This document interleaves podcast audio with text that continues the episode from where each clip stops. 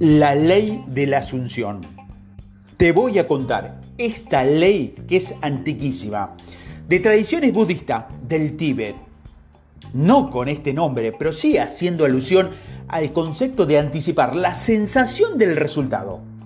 Parece ser que existió un yoga o una práctica de hacer como si de asumir lo deseado aplicando la visualización. Esta práctica de visualización se aplica incluso en el uso de vestidos, en concordancia con lo deseado y con la ayuda a otras personas y así crear un karma auspicioso. Pero aquí, en Occidente, la ley de la asunción fue dada a conocer y divulgada por diferentes autores del nuevo pensamiento. Así que te voy a explicar en un segundo qué es la ley de la asunción. En resumen, establece que si desde tu conciencia persiste en la emoción de la asunción del resultado, hasta que se convierta en dominante, el logro es seguro. Y una vez más, si persiste en la emoción, en la sensación de que el resultado está garantizado, entonces el resultado no puede no ocurrir. Puedes no conocer esta ley, pero no puedes decidir no usarla, porque a un nivel inconsciente ya lo estás haciendo todo el tiempo sin saberlo. No puedes hacer asunciones. La cuestión es cómo hacer uso de esta ley. Debes saber que te mueves en el reino de las profecías autocumplidas. Todos somos profetas sin saberlo. No puedes dejar de asumir, pero siempre puedes elegir la naturaleza de tus asunciones. Aquella a la que otorgues valor estará en tu mundo como testigo de lo que viste ante ti. Manifestarás aquello en lo que creas y tu percepción lo podrá delante de ti. Por eso, antes de mirar afuera, debes mirar adentro con la seguridad de que allí está lo que buscas y en consecuencia lo encontrarás en el mundo de la forma a poco tardar. Nuestras asunciones subconscientes no solamente influencian nuestro comportamiento, sino que también conforman el patrón de nuestra existencia objetiva. El mundo es el testigo silencioso de lo que asumes. Lo que te sugiero es que viajemos al futuro. Sentir la emoción del sueño cumplido y con esa emoción, aún sin que haya ocurrido nada, vivir tu día a día con despreocupación y desapego. Sé ahora aquello que deseas ser. Descarta las apariencias. En la Biblia se decía que al que cree, todo lo es posible. Cuando sepas lo que quiere, supón lo que tienes.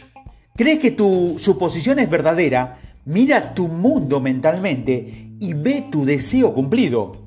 Haz esto y estarás desatando una respuesta a tus pensamientos. Y en un futuro no muy distante te hallarás físicamente ocupado, ocupando el estado que imaginaste. Lo invisible se hace visible por medio de la ley de la asunción.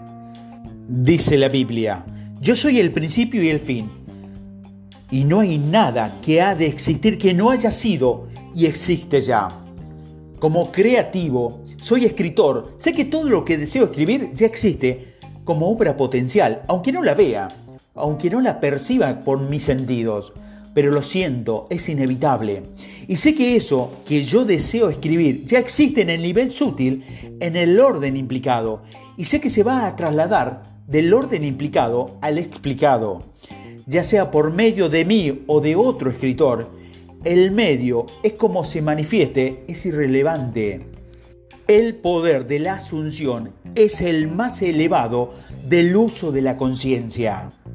Si persiste en la emoción, la sensación que asumes el resultado y es dominante en tus 24 horas, vas a verlo en tu mundo. Esta es la ley de la asunción. Pregúntate, ¿cómo pensaría, cómo sentirías y cómo compartirías si ya fuera aquello que deseas manifestar en tu vida? La respuesta que obtengas debe ser tu patrón de comportamiento. ¿En qué intensidad? Como si fuera el último soplo de aire disponible. ¿Por cuánto tiempo? Hasta que se manifieste como un hecho objetivo en tu mundo. Lo que trato de expresar en este apartado es que el modo en que se hacen los milagros es desde el sostenimiento de una convicción subjetiva hasta que se manifiesta como un hecho objetivo. Es un método que parece milagroso y lo es. Por esa razón hace milagros. Para terminar, una metáfora. Una semilla es bien poca cosa, pero en su interior guarda el mapa de un fruto germinado el cual es un árbol completo y majestuoso. De igual manera, tú eres una semilla de la divinidad, con igual poder creativo, por derecho propio, sin necesidad de merecimiento. En tus manos está expresar cualquier deseo de semilla que se acomode en tu conciencia. La manifestación es tu don y lo único que se espera de ti es que lo uses Recuerda, asumir el sentimiento del deseo cumplido es el camino más sencillo para llevar una vida más abundante. En esencia, reclama lo que ya es tuyo solo por soñarlo. Siente tú esa cosa en la conciencia, no conceptualmente, sino por sentimiento, y lo manifestarás. Cuando te disuelvas en la sensación del deseo cumplido, lo reclamado se manifestará en tu mundo. No hay otra opción.